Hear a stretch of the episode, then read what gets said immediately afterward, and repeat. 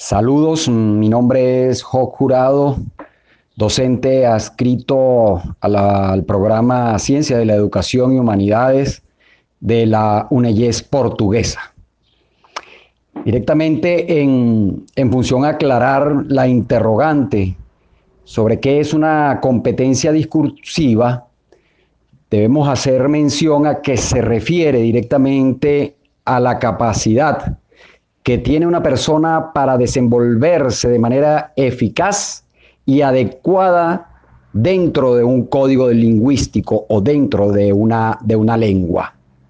Es decir, las competencias discursivas se logran haciendo combinaciones dentro de las formas gramaticales y sus significados para lograr un texto comprensible Llamemos texto tanto a el oral como escrito, como un elemento dentro de la comunicación. Dentro de la competencia discursiva, además, debe prevalecer tres grandes dimensiones. Si nos vamos a la raíz de la palabra, competencia discursiva o competencia deriva del latín, donde en esas tres grandes dimensiones o tres grandes acepciones tenemos que dentro de la comunicación, dentro de nuestro lenguaje, debe prevalecer la coincidencia, la concordancia y la correspondencia. En cuanto a las competencias discursivas, intervienen también un conjunto de elementos.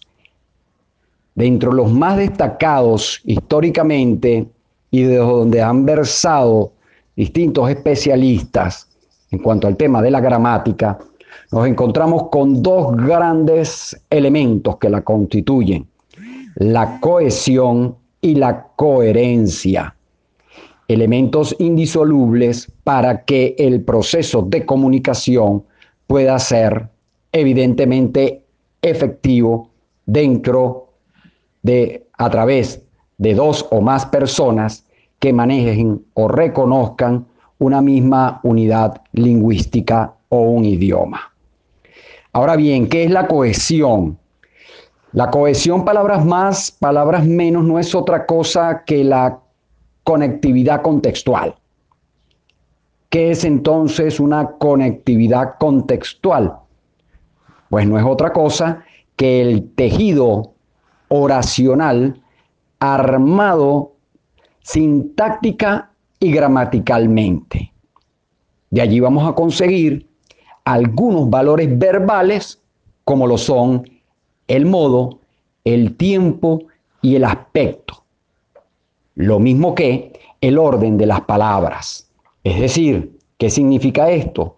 Para, una, para construir una oración o construir una frase o construir un enunciado, por ejemplo, cuando apelamos al verbo, los tiempos verbales tienen que tener cohesión o correspondencia con la acción que se está ejecutando. El segundo elemento, la coherencia, no es más que la necesidad que los enunciados, los textos, tengan sentido y para que logren tener sentido, es menester que se genere o que se aplique la propiedad semántica del texto para que permita la construcción o reconstrucción de la estructura o macroestructura textual. ¿Qué significa esto?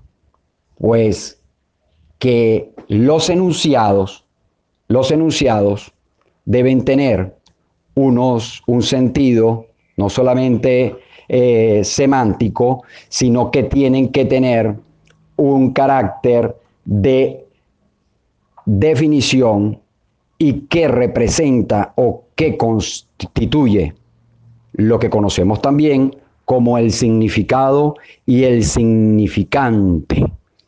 Finalmente, para no extender la intervención, tenemos entonces que tanto la coherencia como la cohesión no están separadas, no deberían estar separadas, sino que por el contrario, se constituyen en un elemento indisoluble, amalgamado, para que el discurso tenga el impacto o los efectos deseados o deseables. Nos seguimos leyendo, nos seguimos oyendo.